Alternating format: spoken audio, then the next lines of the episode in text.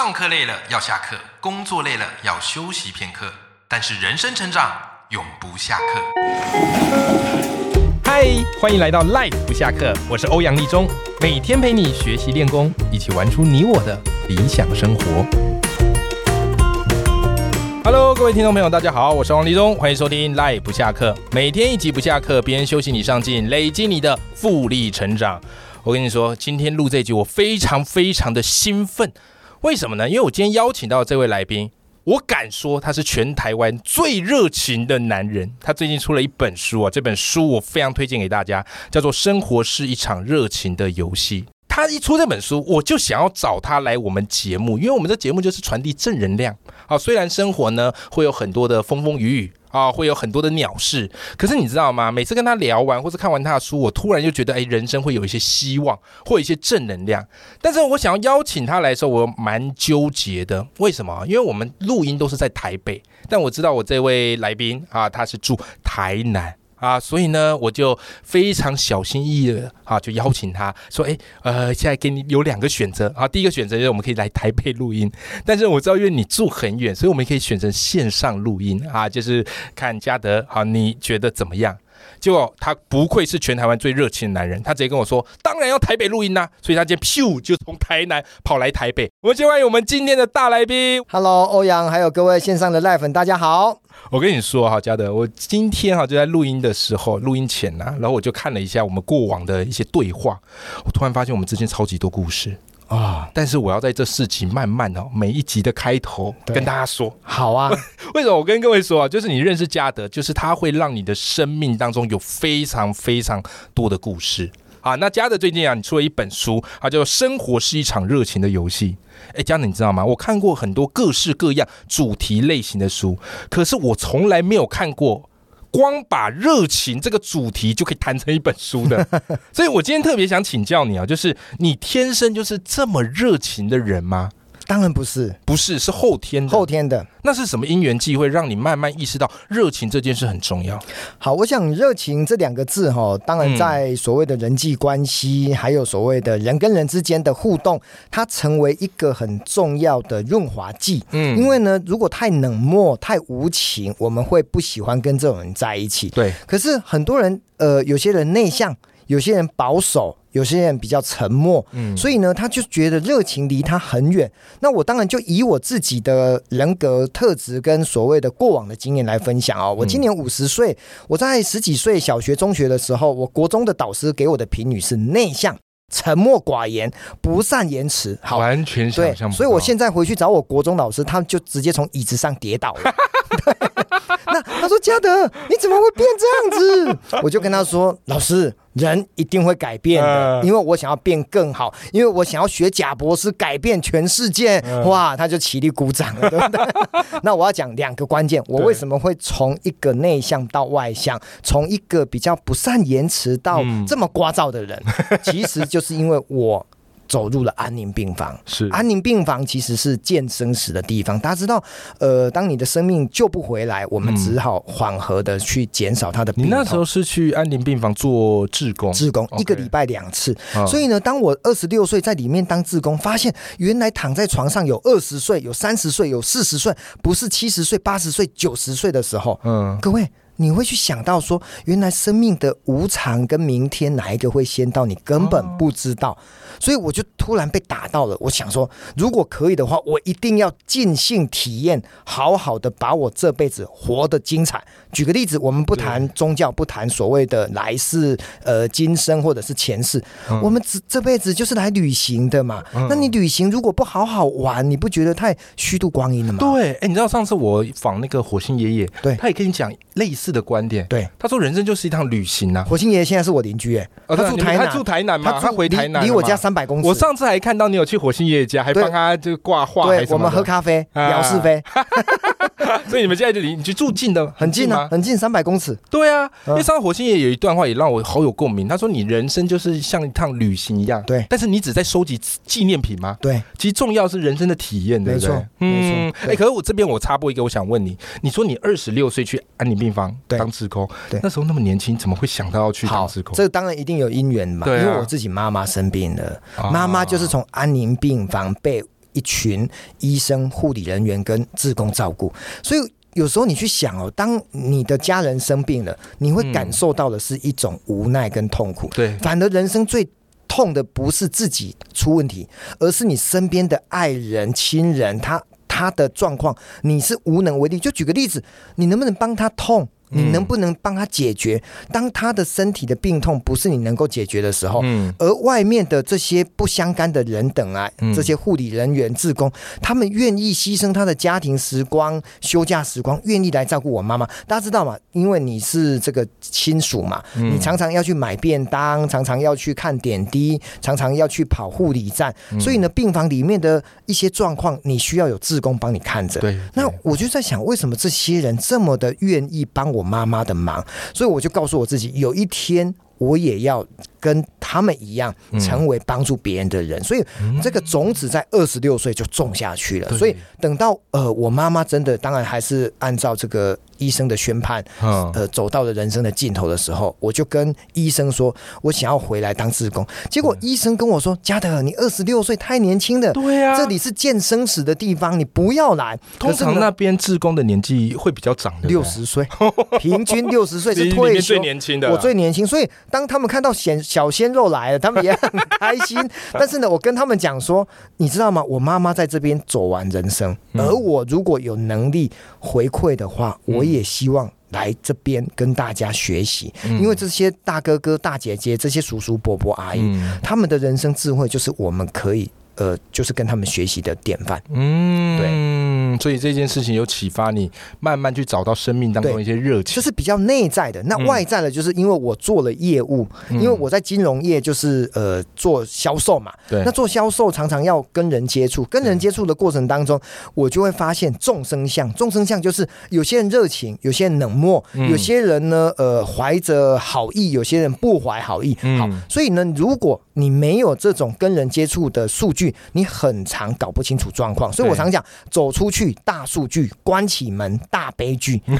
对，所以呢，接触的人越多，其实你就不会被骗。我们常讲，人前手牵手，人后下毒手。为什么你不会被害？因为我们有太多的数据。学校老师很单纯呐，所以呢，我就会告诉他说，这个人是好的，这个人是可能你要注意一下。当然了，我都说，这世界上这世界上都是好人，但是他只是一时被良知蒙蔽。了，被一些不好的事情给耽搁了，那我们怎么样去跟他应对拆招？我觉得这很重要。嗯。各位听众朋友，你听到嘉德这边，你会感受到他的那个满满的热情。那最近我读了他的这一本书啊，叫做《生活是一场热情的游戏》，我自己非常非常的喜欢。就是你每次见到嘉德，你会发现，哇塞，他总是话匣子一打开，然后就跟你讲个不完，然后你会感受到那种生命的能量，真的是一件很不容易的一件事情。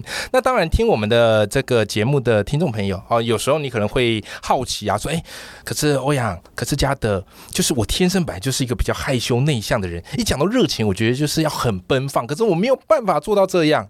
哎，嘉德，所以我就想问你哦，如果我们的听众朋友他是属于比较内向的，有没有什么方法可以让他一步一步去培养、去练习热情这件事？有，我书上刚好有这个篇章。我觉得欧阳真的问对问题了。一个好的主持人 应该快得金钟奖。我告诉各位啊，三个步骤让你成为一个内向的热情。来来来，第一个。好，既然我们都承认我们是内向了，对不对？我要做什么？我当然去认识外向的人呐。嗯，当你身边的人都是外向的，你的内向慢慢就会往外向去靠拢。可是呢，你的内在的这种美德、这种好的人格特质，我们不需要改变嘛。这是第一个，多认识外向的人，这是第一个。OK，对。第二个呢，就参加学习型的组织，什么意思呢？就是说，好，今天呢，我来参加欧阳的报文写作课。嗯，那你去想，大家是不是都热衷写作、热衷阅读、热衷读书会？对。所以，当我们都去参加一个自己感兴趣的活动的时候，那你里面可能有内向的人，也有外向的人，你也可以借此去认识外向但是跟你同兴趣的人。我觉得这是一个很容易物以类聚。然后创造人脉的关键。那第三个呢？我们常讲说啊，助人为快乐之本，所以呢，施比受更有福。如果我们能够常常去帮助别人，我举个例子好了哦，当你真的想要帮助别人，如果叫你太跳上那个募款台，说来各位，我们来把这个故事讲完之后。我们就会给你一百万。请问一下，你为了帮助这个弱势团体募一百万，你会不会硬着头皮跳上这个演讲台，讲了一段让人家感动的故事？我相信你会。那这个时候，你为了帮助别人，你就会让自己从内向到外向。哇，这三个方法非常的实用。对。哎，所以各位啊，刚刚嘉德跟我们分享这三个方法，你可以从里面先挑一个你觉得你自己愿意去尝试的。对，对对，热情它不会说一触可及的，对，它是要你大量的练习，然后常常的去做这件事情，对，好吧？嘉德就跟你分享这些，然后我自己在读嘉德你的书的时候，我发现哇塞，我自己是教说故事的，可是我发现一件事，就是故事公式完全都不用用在你身上，是因为你每天都在创造故事，对，对我说哇，这是我看过最丰富的一本充满热情的故事。那今天我就想请嘉德就。就是你每天居然都发生那么多精彩故事，你都把它写进这本书里了。你来跟我们分享一个你因为热情而得到一个意想不到的故事，好吗？好，我想今天来上欧阳的节目哈，我们聚焦就是在欧阳的故事嘛。我们来想一下，为什么我跟欧阳早就认识了？其实源头是许荣哲，对，好，您的人生人生导师。那许荣哲呢，跟我是台南同乡人啊，嗯，他年纪啊小我一点点，好，我们就不要透露年纪了。好，那我跟荣哲。老师呢，早就在十年前，我们就是连友了。对，那有一回呢，他发现我走入信义房屋发 DM，嗯，他说：“天哪，怎么有人呢？为了卖书，嗯，把信义房屋的这些里面的房仲业者呢，就叫他们买我的销售的书。那时候我刚好五年前出版了一本《观念一转弯，业绩翻两番》。然后龙泽就觉得不可思议，他说：‘嘉德，我给你买三十本。’我听到三十本，当然作者现在很难卖书嘛，三十本，隔天马上就皮箱拎着三十本就拿到。”台北要卖他，他就晕倒了，你知道吗？哦，那荣泽呢就跟我成为好朋友。后来呢，我跟他不同出版社，我们竟然哦，他的 A 出版社跟我的 B 出版社，我们竟然合办了一场新书发表会。那时候，对他那时候出版三分钟说十八万个故事嘛。好，好，那也因为这样子，我就跟荣泽有更多连接，更多连接之后，我就发现，哎呀，有一个人叫欧阳立中，怎么常常在他板上的留言呢？东留言西留言，然后呢，我后来就点进去看。不得了啊！欧阳立中简直就是明日之星，未来呢，荣泽的接班人，甚至啊，更是我的典范，我的楷模。所以呢，我就私讯给欧阳，然后呢，我就说欧阳。我跟您介绍一下，我跟荣泽是怎么样介绍认识的。然后呢，如果可以的话，有机会我上来台北，是不是也可以跟你认识一下？